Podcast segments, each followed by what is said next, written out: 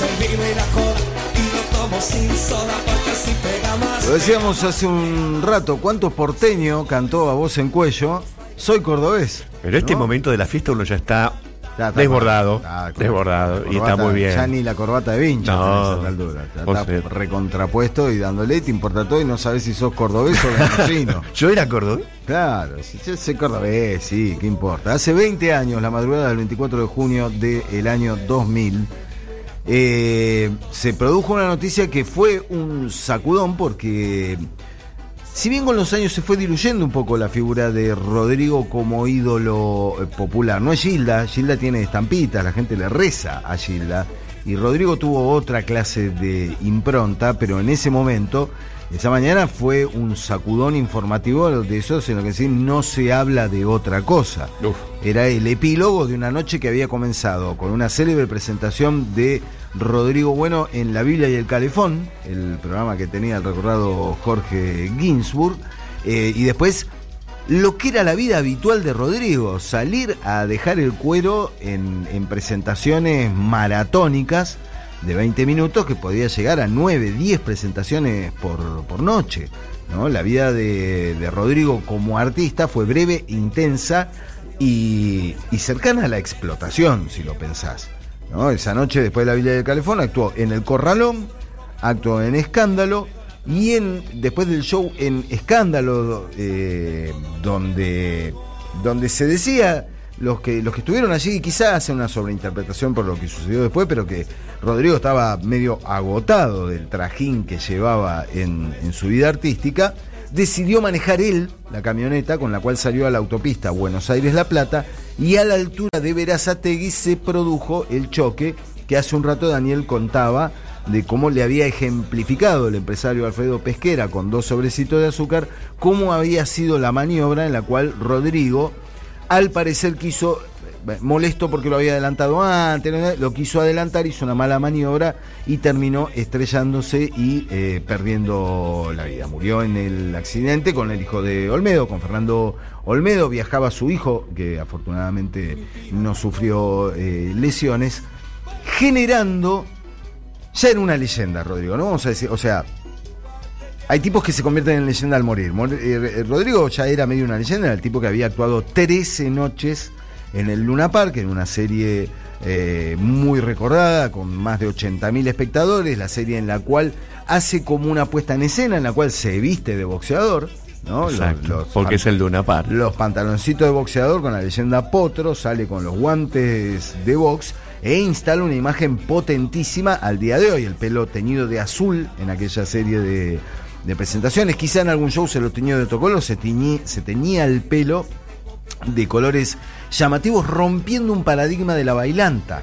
De la, él era cuartetero más que cumbiero, a pesar que hab- había intentado por, por el lado de la salsa, el merengue, era un tipo muy influido por, por, eh, por los grandes combos eh, salseros, ¿no? Con muchos percusionistas, digo, había un basamento musical ahí, pero lo suyo era el, el cuarteto, pero rompía un poco con el paradigma de lo que él también había sido, ese cantante pelilargo, ¿no? Muchos rockeros nos cortamos el pelo cuando de pronto el pelo largo hasta la cintura dejó de ser un símbolo del rockerismo para convertirse en más una imagen bailantera. Rodrigo la tuvo, pero rompió con eso, se cortó el pelo cortito, se empezó a teñir, empezó a introducir una imagen para esa escena tropical que era diferente y tenía un indiscutible carisma. ¿no? Era un tipo que ganaba el escenario y eh, quizá por su cordobesismo, por lo que fuera, pero un tipo que tenía eh, sexapil y gancho, no solo con las mujeres, sino también con el público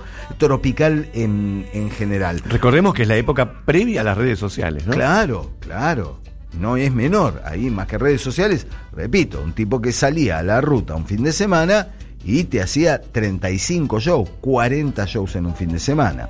La muerte de Rodrigo está rodeada de muchas presunciones, presunciones a veces sólidamente fundadas en hechos de la realidad. El día de la, al día siguiente de la muerte de, Rodrigo, en la crónica del, del momento, en el diario Página 12, Joaquín Levington, cantante de Turf, cuenta como testigo directo que él había estado en uno de los shows del Luna Park y estaba en el camarín en el momento en el que Rodrigo recibió una bala dorada con su nombre.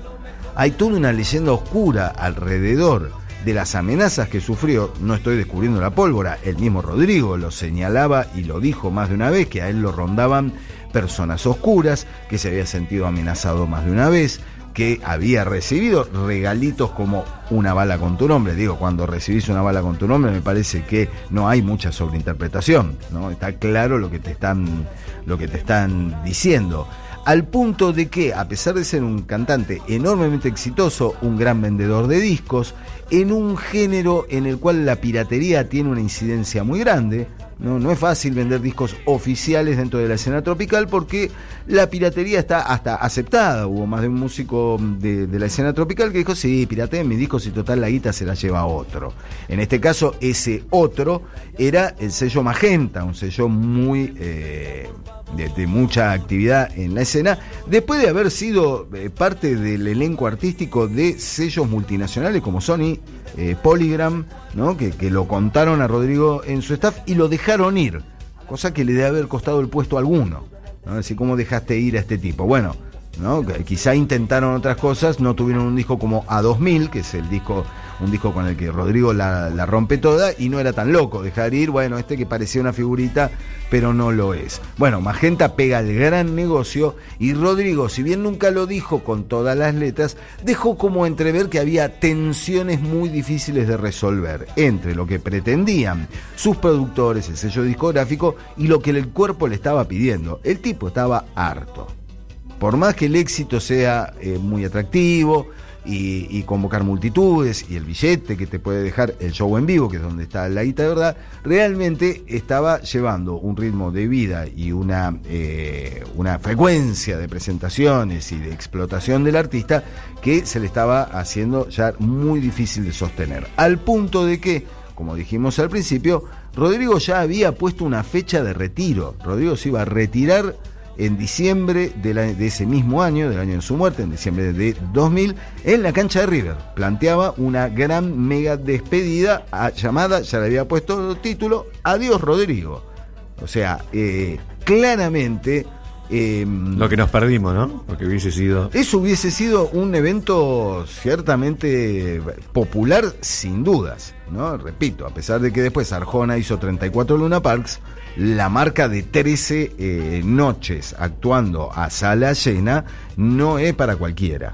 Entonces, Rodrigo, si se quiere, ya era una suerte de leyenda antes de su muerte, pero su muerte en esa madrugada del 24 de junio del año 2000, y con todos estos hechos que rodean el asunto, un tipo que recibe balas en, su, en el camarín del Luna Park y en unas extrañas maniobras termina perdiendo la vida en la autopista, el conductor de la camioneta, Alfredo Pesquera, Daniel contó este encuentro que había tenido con él, era un personaje que tenía algunas complicaciones judiciales, en algún momento se lo relacionó, se lo vinculó con gente del sello Magenta, acá ya estamos en el terreno de la presunción, de la teoría conspirativa, de los X-Files aplicados a una figura de la, de la música de cuarteto, pero ciertamente le agregan toda, toda, toda, toda- toda esa ese tono de leyenda o de cosa oscura que gusta mucho a la hora de dibujar la historia.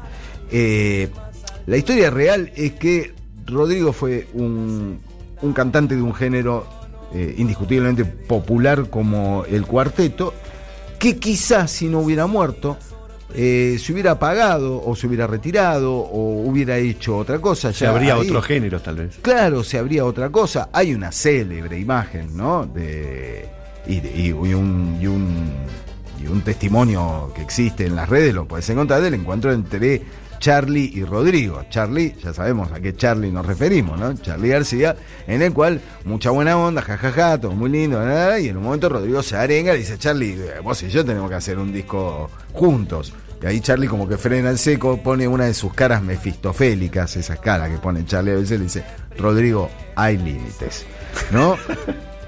bueno, después grabó con Palito Ortega, así que no sé si los límites estaban tan claros. Hay límites, pero yo no sé cuáles son. Claro, hay límites, pero a veces hay noches En que me- se hay noches borran. que no puedo dormir sin curitas, ¿no? lo dijo el mismo eh, Charlie García.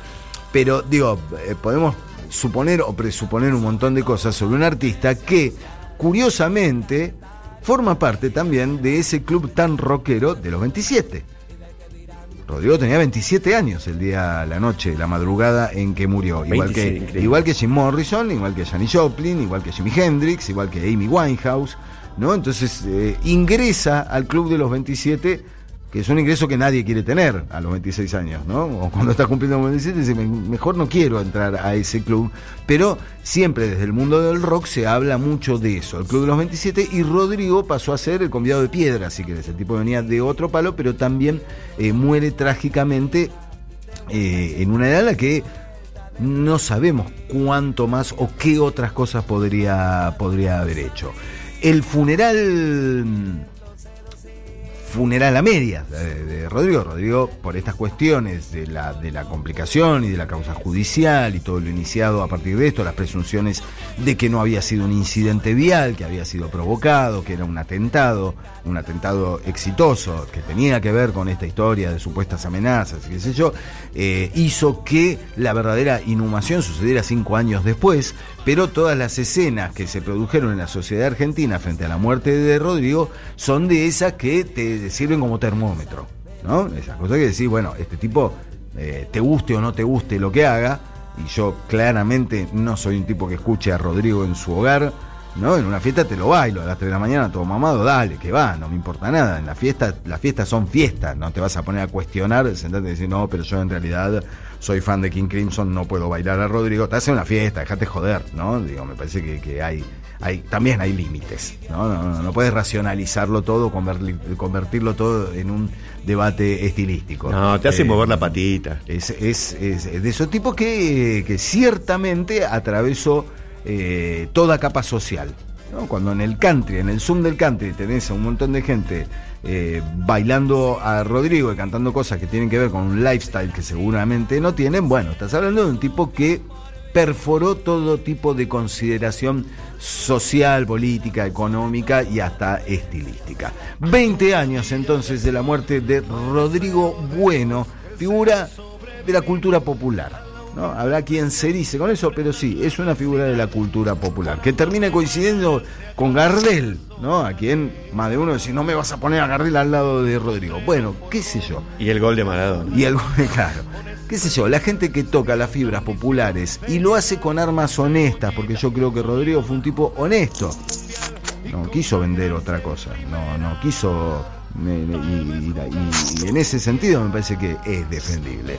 Todo eso se combina para que el día de hoy sea un día si importantísimo, pero sí una efeméride importante con respecto a las culturas populares de la República Argentina. El tipo que hizo gritar a miles y miles de porteños, de sanjuaninos, de mendocinos, de tucumanos, soy cordobés.